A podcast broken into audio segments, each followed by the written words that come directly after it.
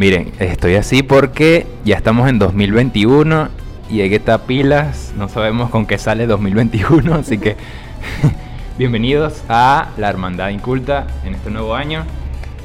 Y bueno, ya podemos agarrar un poquito más de ritmo, pero hay que estar pila porque es Ok, 2021. Ya estamos qué- en 2021. Qué fuerte.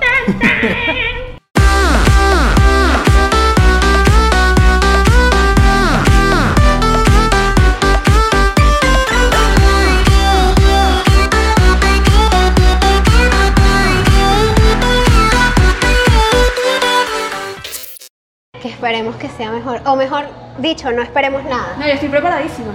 No, ya. Cualquier pandemia, cualquier sí. vaina. Bueno, yo nunca he esperado nada de la vida, así que ya aprendí que tengo una buena filosofía de vida. Me Como dice, como dice Pablo, siempre espera lo inesperado. Pero como dice Karina, la magia sucede cuando no es expectativas. Madre mía. Filosofía. Karina Torrealba, De hecho, mandar amamos. El año pasado. Qué fuerte. ok. Eh, Seguimos. Ya estamos a mitad de temporada aquí en la Hermandad Inculta. Por supuesto, producidos por Enigmas Producciones. Y claramente, como pueden apreciar, estamos auspiciados por Amichis Italian Pub, quien es el local perfecto para grabar nuestro podcast. Y bueno, me consiguen. ¿Qué consiguen en Amichis? La mejor comida italiana, o sea, El por mejor sitio para favor. hacer fiestas, eventos, cumpleaños, lo que se te pegue la gana. Y se ven muy bonitos. Bueno, lo pueden observar. Y Sí. si no tienen ganas de comer italiano ese día que vengan, tienen una gran variedad de productos italianos que pueden comprar, como vinos, dulces, etc. Sí, la parte de la bodega también es exquisita. Su, tiene su terraza. Las pizzas. Es genial, las pizzas. Oh, bueno. La lista sigue, ¿no? Pero para más información, vayan por sus cuentas, que por ahí van a apreciar todo lo que les brinda Amichis, ¿sí? Hay bar también. Nadie puede dejar eso por fuera, por favor. Eh, también tenemos el auspicio dulce, pero muy dulce del Sully Sugar. Así es, donde pueden conseguir tortas por encargo, quesillos, mini cakes, torta tres leches también. si se- Mi si favorita. Se la lanzan, claro que sí. Y, y quién sabe las sorpresas para este año. sí, si Sully sale con unas nuevas ideas, ¿por qué no? Claro que sí. Así que agradecidos también a Sully Sugar por ser auspiciante de la hermandad. Y pues vamos a arrancar el- este año con un tema interesante, pero que a la vez, bueno, Es triste. exacto. triste. exacto. Irónicamente. Oye, sí. Porque no debería ser triste, sino Sí. todo lo contrario. Sí, Pero sí, todo sí. lo que implica, pues, no nos tiene muy contentos. Así es. Por lo menos a nosotros, no sé, capaz a ustedes les encanta. Esto es debido a la decadencia de la comedia en el cine, ese género que pasa. Ya como que las películas se están cayendo, así que bueno, vámonos a la sala capitular para profundizar, ¿sí? Entonces, como les veníamos comentando, vamos a hablar de la decadencia de la comedia en el cine y bueno, la televisión, ¿por qué no? En la cultura pop en general deberíamos. Correcto. Entonces, ¿a ustedes qué opinan de la comedia en sí? Bueno, Por lo menos en los medios audiovisuales. Vamos a empezar por ahí. Primero quiero comenzar como con una introducción que es a la historia del cine en general comienza realmente en, la- en cuanto a ficción con la comedia. Es decir, que digamos que el, el género de la comedia fue el principio de todo, porque de hecho la primera película de ficción fue en 1895, que es El regador regado. Y bueno, aparte de ser la primera película de comedia, también fue la primera película de ficción. Y esta lo que explotaba más era ese tipo de comedia donde la violencia física era lo principal, o sea, lo que normalmente llaman comedia de pastelazo, que son Ajá. golpes, Los tres gritos, chiflados. algo Sí, así, exacto. sí. Ese es el ejemplo perfecto. Ese era el tipo de humor que imperaba en ese momento y bueno, realmente todavía hay gente a la que le gusta ese tipo de comedia y todavía se sigue explotando en, en, mm, o sea, obviamente menos que antes porque antes sí era wow. Pero entonces lo que quiero decir con esto es que la comedia fue el principio de todo y es increíble cómo ahora no tiene la misma relevancia como tal. Está muriendo. Sí, de hecho, pues. de hecho a mí en lo personal no me gustan mucho las películas de comedia. Exacto. Me gusta más el- el- el- las películas que usan el humor como un recurso de vez en cuando, pues, a lo largo de la trama, no que sea todo lo que engloba la historia. Creo que a, a los cuatro estamos en, Sí, son, en esa posición. estamos igual y por eso fue que decidimos este tema, pues. Sí. En un principio me parece que en los 90, a principios de los 2000 sí salieron sus buenas películas de comedia que se disfrutaban. Eran súper eh, quizás absurdas o algo así, pero para mí yo las disfrutaba, así te reías.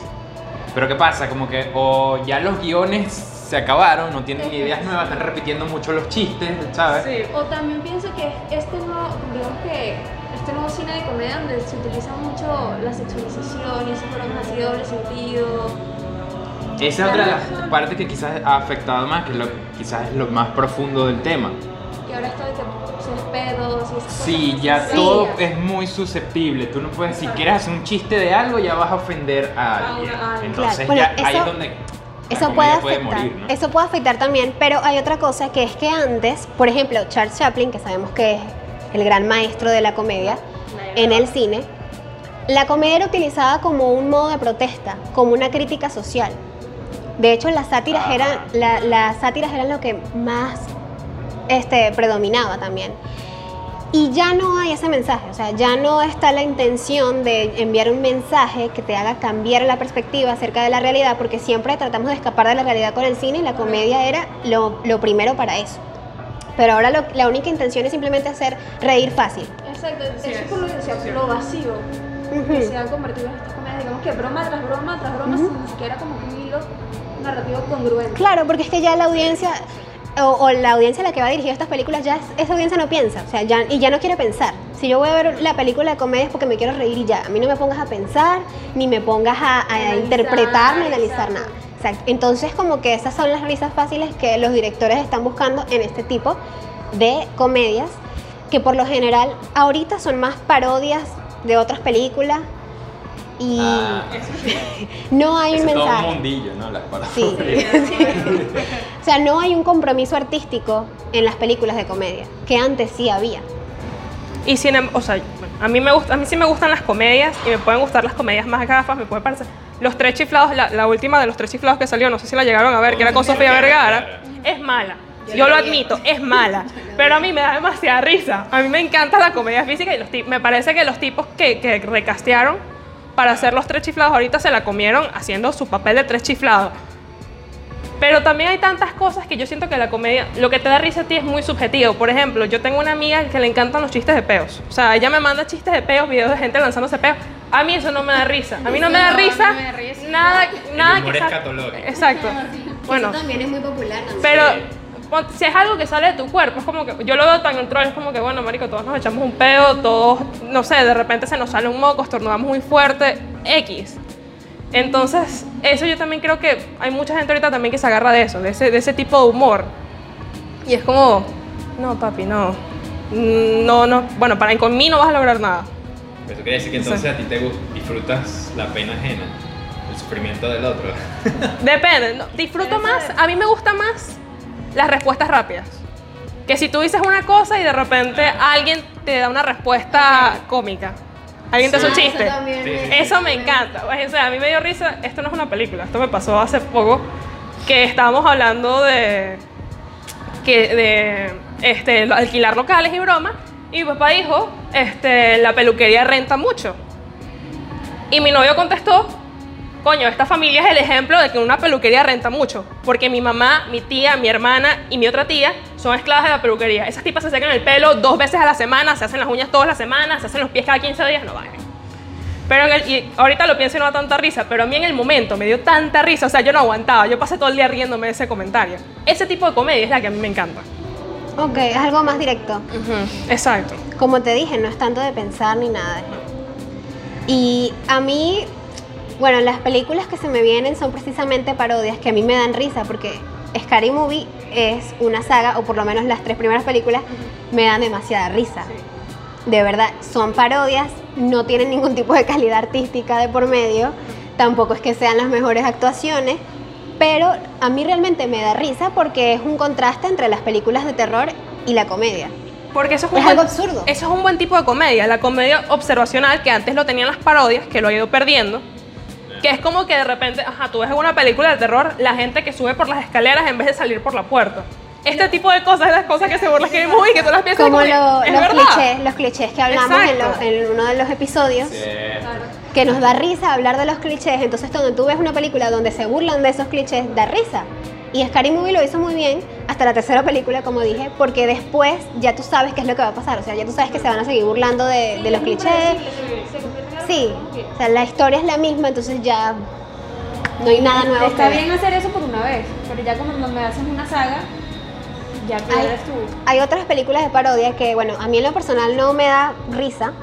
Fue exitosa en su momento, que es la, creo que se llama así, una loca película épica. Ajá, la de Narnia. No- ¿no? Sí. muchas- Y creo que tiene otra, no, no, o sea, creo que son dos. No, O no sé si hay otra no, que se es por parece mucho. Pero esa es la que se basa principalmente como que la parodia a 300, ¿no? Ah, No, No, hay esa, una que es esa de las crónicas de Narnia, No, Harry ajá, Potter. esa, es, esa es la película épica. La que tú dices creo que se llama como que no es otra película espartana, una cosa así. Ah, ok. A ver. Bueno, pero viene ese, como, eso es como una saga también. Lo de parodia. eso, tomando como referencia ese tipo de películas, o sea, ellos lo que hacen es agarrar una película que haya sido muy exitosa y rápido le hacen una parodia. Aparte ya como que hay una competencia en ver quién saca más rápido la película, la parodia de esta película. Y yo vi un video donde decía precisamente eso, de que ya no importa si la película es buena o mala, sino quién saca primero. O sea, sacar rápido la parodia de esa película. Y como la película fue buena y a ti te gustó, la parodia a lo mejor te va a dar risa. Entonces, Bueno, yo soy lo contrario. Si la Sí. película me gustó y tú le haces una parodia, yo me molesto porque está- para mí es una burla la película. por ejemplo, No, por ejemplo, de es un 300, homenaje. como que- No, No. por lo menos ah, yo me voy por el otro lado. Si, si la película es muy buena. Lo que pasa es que depende de la parodia que tú le hagas. Sí. Sí. Porque esas parodias son patéticas, o sea, están muy mal hechas. Ah, bueno, creo que entonces ahí podemos entrar que uno de los reyes de la parodia no es cine, pero es televisión. Park. Ah, bueno. Lo que No. pasa es que ahí South Park, eh, bueno, yo soy súper fan de South Park, pero South Park sí tiene, o sea, lo- el propósito de South Park es hacerte pensar realmente, porque son por lo general críticas a la sociedad estadounidense. Eh, algo así como los Simpsons, solo que en Park son mucho más escatológicos y un poco más directos.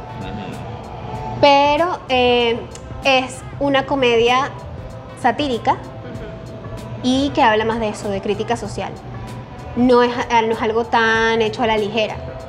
De hecho, las parodias que hacen, por ejemplo, cuando parodian artistas, lo hacen es por la, o la personalidad del artista o porque hayan hecho algo que haya causado controversia y quieren hacerte pensar en lo que hizo ese artista y en las consecuencias que puede tener. Ok, sí, sí, sí. Eso es lo que normalmente hace Soul. A mí lo que me gusta también de Park, o sea, es casi también observacional, que te hace pensar, es que no come cuento tampoco. Es como que no, no se caga cobaya, es como que todo el mundo se puede ofender por cualquier cosa y mucha gente que se cohíbe y se traga South Park y que bueno, chao, lo siento por ti. Lo siento por ti. Eso sí. hacen lo que les da la gana. De hecho, ellos ya han sido demandados varias veces por muchas personas que las han parodiado. Por ejemplo, Tom Cruise, a él lo parodiaron en un episodio buenísimo, demasiado bueno ese episodio, y el tipo se molestó y los demandó. Que el de los, a mí me encanta la, la de los Jonas Brothers, la parodia de los Jonas Por Buenísima, favor. buenísima la parodia de los Jonas Brothers, la de Michael Jackson me gustó Esa es mucho de también. Los anillos de virginidad. ¿no? Los anillos de pureza. Los anillos de bueno, pureza. eso. Este, hay otra que me gusta mucho que es la de Mel Gibson. Que, que Mel Gibson es como que, o sea, lo que trataban de decir era que como él hizo una película, La Pasión de Cristo, que era Ajá. mucho sufrimiento, que lo que Mel Gibson quería era, lo- o sea, le excitaba el sufrimiento y por eso hacía esas películas. Sí. Y, y bueno, es muy gracioso. Bueno, creo que quieren quiere hacer una en algo así nuevo de algo de Cristo. Sí, yo también. Por ahí creo que leí. sí. Por ahí leí eso. Bueno, y ese tipo de humor, que a lo mejor, o sea, superficialmente Park, una señora lo ve y dice, ¡qué groseros! Ujú. Pero en realidad, si tú te pones a ver, cada episodio tiene una crítica, tiene una visión del mundo y de la sociedad en la que, en la que viven. Y pues te, te pone a reflexionar realmente. Y hay episodios de hecho que son bastante emotivos y bastante profundos, que tienen unas partes que son muy graciosas, pero tú te pones a pensar en el mensaje y concha, hasta te dan ganas de llorar. Yo lloré en un episodio. Yo lloré en un episodio donde Stan hablaba de la. O sea, Stan es uno de los protagonistas y él estaba muy deprimido, él estaba sumido en una depresión muy grande por el divorcio de sus padres. Y este, él no quería hacer nada, o sea, él hasta se metió a emo, quería acabar con su vida, pero al final el mensaje de la- del episodio te quería transmitir que está bien que tú te sientas mal, porque no puedes estar feliz todo el tiempo. Y que estar, eh, sentirte triste es una señal de que estás vivo. Y de hecho eso se lo dijo, esa frase se la dijo otro personaje muy querido que es Butters. que otro personaje súper divertido y súper lindo, que le pasan muchas cosas. Y bueno, como que te generó ese mensaje y fue muy, muy conmovedor esa, ese episodio en particular. Bueno, pero es que yo creo que lo, es algo que hemos hablado antes. Al ser una serie, se presta para tener un gran rango de cosas. Un chiste que a mí me encanta de Soap, que siento que no tiene profundidad, que no tiene. O sea, que es un chiste ahí lanzado al aire. Es un episodio en el que, en el que Cartman apuesta para hacer una banda. Y entonces, entre los, personas, entre los integrantes, escoge. a- uno. Escoge a, a Tucker, que es un personaje afroamericano. Y el tipo, entonces haciendo la banda, le da el bajo, le dice, Tucker, toca. Y yo, yo no sé tocar el bajo. Eres negro, claro que sabes tocar el bajo. Entonces, es un chiste, Buenísimo, es buenísimo. un chiste tan... Pero es que también hay- ahí también te pones a pensar en cómo son los estereotipos de la comunidad afroamericana en Estados Unidos. O sea, Entonces, ves que sí hay algo, pues. Pero fíjate que ahí volvemos a caer en el rollo de. O en este caso, South Park les vale verga, pero. a otra persona. Otro, o una película que ya se meta con alguna minoría, no sé qué, ahí es donde creo que ese es el punto más importante que va a terminar de, de- de- de Claro. caer la comedia. Bueno, claro, lo que pasa lo es que que le está- Sopar, lo que la está hundiendo. Sopar ya se ganó una reputación de que la persona que se ofenda por algo de Sopar es un imbécil. Y ya. Exactamente, o sea, se hizo una base. pues, exacto, tú no, puedes, tú no puedes decir, ay, me ofende lo de Sopar. Sopar no, no, jamás lo van a cancelar Por porque... eso digo, para ya complementar, es que creo que el punto del, del, del no querer ofender es lo que está matando que- a la comedia. En Porque una gran no parte. hay- Lo otro es que esa- las dos cosas que, bueno, lo que hemos debatido, para mí las dos cosas que están matando la comedia, eso, de que ya todo el mundo es muy delicado con lo que consume, Sí, muy susceptible. y esa, esa es la palabra gracias, Mariana. Y la segunda es eso, pues, que están buscando la risa más rápida. Exacto, que ya vacío. sí. Pienso yo que si le colocaran, no sé, un poquito más de argumento, algo más de Ujú. sentido, se podría lograr que reviva de cierta forma. Exacto. Sí, sí, sí. Bueno, y ahí, esta película, hablando de ofender, esta película, mm, no me acuerdo el nombre, perdón, la de Sacha Baron Cohen. Borat. Ajá, esa no hay que ofender a todo el mundo. Sí, ha- hay un, este, el país, ¿cómo que se llama? Este, es que no sé de dónde es, no sé si es de, Eh, de Letonia, de uno de esos países europeos que nadie conoce, que son una así bromita así. Azerbaiyán. Ajá, o Kazajistán, cualquiera de esos, Ajá, algo por ahí. cualquiera de esos, este, Bueno, lo que tú me contaste me dejó como, ¿qué? Eh, este, está completamente defendido porque tengo entendido que Borat es de uno de esos países y entonces como que viene a América a aprender de la cultura y es como que, bueno, muy, es muy, es un personaje muy ignorante de- en sí, entonces hay muchas cosas que de repente sí ofenden, pero es que a mí ahí también me parece que hay gente que se pasa. No puedo hablar de Borat porque honestamente Borat no lo he visto, entonces cualquier cosa que yo diga, una estupidez, no tiene validez. Pero por ejemplo, yo vi los de Claro, Marido y, Ra- y- y Larry, ah, que es una película donde Adam Sandler y Kevin James fingen ser una pareja homosexual por temas de, de papeleo, de seguro social. sí. Sí. Y a mí sí me, o sea, honesta, a mí sí me pareció como muy pasado que este Rob Schneider se haya hecho pasar como por un chino.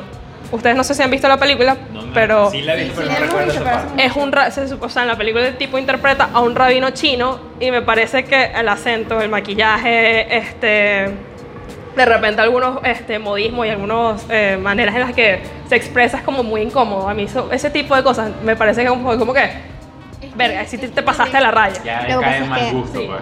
Ah, Es que hay un problema, es que ¿dónde tú defines esa línea que separa lo ofensivo o lo que no es ofensivo? Porque hay gente que sí se pasa y se aprovecha de supuesta libertad de expresión. O O libertad sea, creativa. Sí, libertad creativa. O que, ay, pero ahora la generación de cristal. Entonces, ahora tú puedes ofenderlo y decir lo que te dé la gana porque hay libertad de expresión, porque la gente ahí sí es delicada. Y no está bien. Claro, también hay gente que de verdad sí busca ofenderse por cualquier estupidez. Pero Eso ponte, es cierto. para mí en este, en este tipo de casos, no, no pongas a Rob Schneider, bro, búscate un tipo que de verdad sea chinoamericano, búscate a alguien que te asesore mejor. Ken Jeong, ¿saben quién es Ken Jeong? Sí, sí, sí. Ken El papi, Ken Jeong hubiese hecho el papel perfecto. O sea, yo no tengo ahí dudas. Entonces, es como, es, si puedes contratar a alguien de la etnia, a alguien, una, la- la- una persona que te pruebe como que te diga, sí me parece, ponte, a mí hay muchos estereotipos latinos que me parecen, latinos que llegan tarde, latinos que son ruidosos, yo caigo en todos esos estereotipos, entonces a mí no me ofende si me lo dicen. Pero esa es la otra, exacto. Pero que entonces- si es la realidad, ¿por qué te tienes que ofender? Esa es mi, mi gran pregunta siempre. Claro, lo que pasa es que hay gente que se ve reflejada en eso y su respuesta es eso, pues me ofende. Yo no soy así, pero en el fondo sabes que sí eres así. O sea, Admítelo. bien admítelo y cámbialo. Asúmelo, no. Y eso pasa mucho con nosotros los venezolanos. Bueno, digo nosotros porque somos venezolanos. Exacto. Yo no me siento identificada con las cosas, algunas cosas que dicen sobre nosotros. Pero muchos venezolanos dicen, no, es que afuera nos dicen que son flojos. Afuera nos dicen que no sé qué, xenofobia, xenofobia. Y hay gente que se ofende, pero es así. Son así, son flojos, son maleducados, este, le pegan a las mujeres, di- dicen groserías donde quieran. Son así, pero ellos tienen el tupé de ofenderse por algo que ellos saben que ellos sí representan. Pero es que yo creo que otra cosa que ofende mucho es que de repente ponte. que Luis haga un chiste de mujeres. De repente uno se ofende porque Luis es hombre. Pero si lo hago yo, es como que, bueno, ella también es mujer. O sea, ¿qué importa si lo dice? Entonces yo creo que eso también es- una cosa. Es el quien, más el quien lo dice. Si un chino se burla de chinos, de repente no lo toman tan mal porque él es chino. Sí, Claro, pero si es, claro. pero ponte, ajá, si es un peruano hablando mal de los venezolanos, obviamente el país se va a entrinchar que ¿qué dijiste, mamá huevo? Claro, No es el deber ser, pero es lo que va a pasar. lo entiendo. Aunque bueno, no sé, es que de- yo siento que depende tanto porque... Ay, no sé, yo me siento, yo me siento tan ciudadana del mundo que yo no ando viendo quién es de tal nacionalidad, él es peruano, él es colombiano no sé qué. El que ofende y sabe que ofendió, lo hizo mal y punto. Venga de donde venga. Venga. Eso no importa.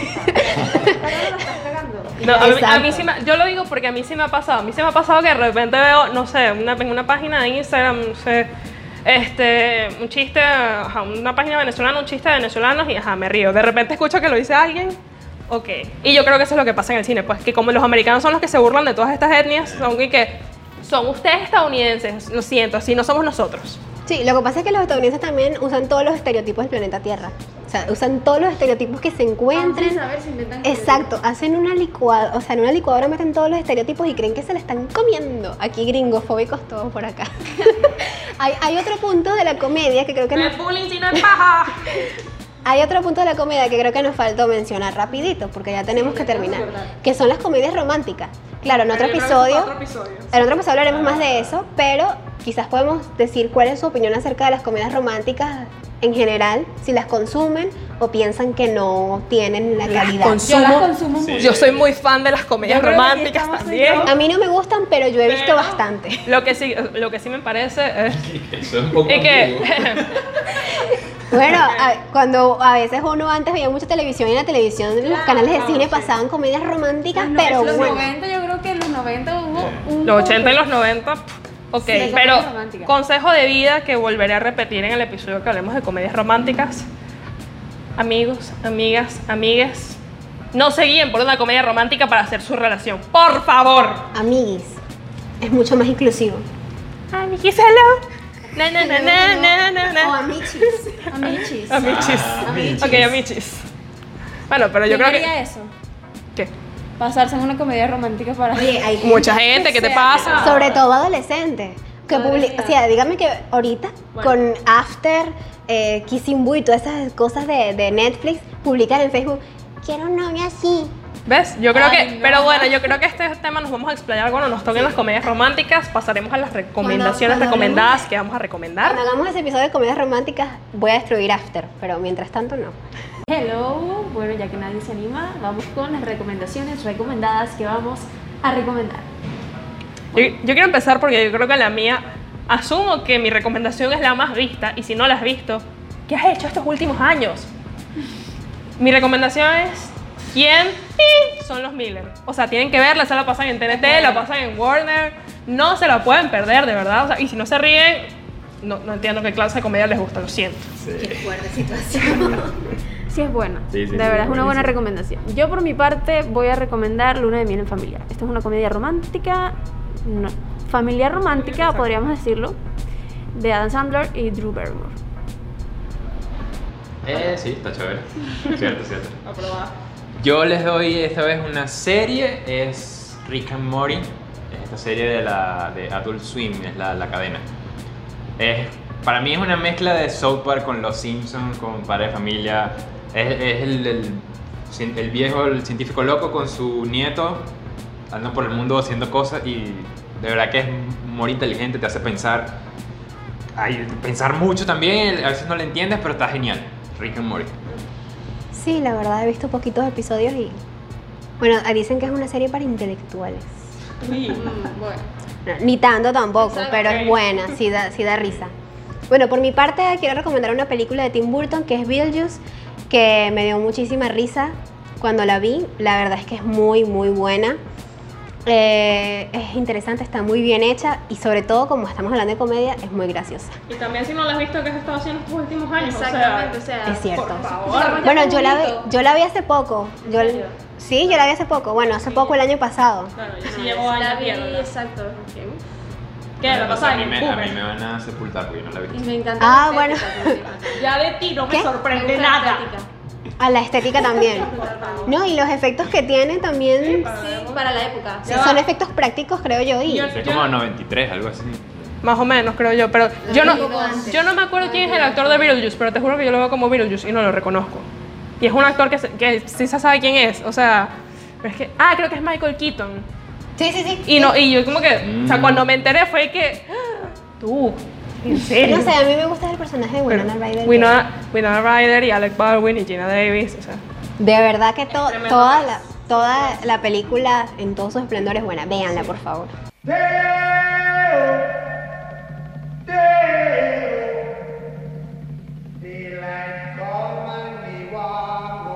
It's cute, Delia. Bien, están buenas las recomendaciones y con esto ya cerramos el episodio de la comedia. Sí. Esperemos que se hayan reído un poquito por lo menos. Sí, si no se rieron con nosotros, espero que se rían con las películas y las series que recomendamos. Y también déjenos su opinión acerca de cuál es su película de comedia favorita, cuál es la menos favorita. Que les gusta, que no les gusta y así. Les recomendamos, les recordamos, ahora sí recomendamos. Bueno, también se lo recomendamos, ¿por qué no? Sí, claro. Que esto es, Es una producción de Enigmas Producciones. Desciframos lo que imaginas. Y lo que no también según Nana. Exactamente. Y nos pueden seguir en Instagram como arroba Enigmas Producciones y arroba la hermandad inculta. Así es. También hay que recordar que esta maravillosa temporada estamos auspiciados por trrr, la mejor comida italiana. Y por supuesto, tararán, Chuli Sugar. Tortas, quesillos, mini cakes, de todo por encargo para ti, para que endulces tu vida en este 2021. Es lo que necesitas. Sí, please. Todos necesitamos algo dulce, Siempre. pero con moderación, por favor. Ajá. No, mi ejemplo. sí, mi ejemplo nunca. la diabetes existe, amigos. Sí. La diabetes es real. Bueno. ¿Se dice diabetes o diabetes? Ah. Para el debate. Oh, por Dios. Lunes de versus. Oye, está buena. Bueno, nos despedimos. Gracias por vernos, quién por escucharnos. Eh, Angie Pisore. Se me olvidó quién es. Es- tengo un- un- una crisis existencial, no sé quién soy. El Santana Luis. Por acá, arroba nanamons. Y arroba M. Laura Santos A. Muchas gracias por vernos, escucharnos y nos vemos la próxima semana con otro capítulo de la segunda de la hermandad. Gracias. Chao. Cuídense, por no mal.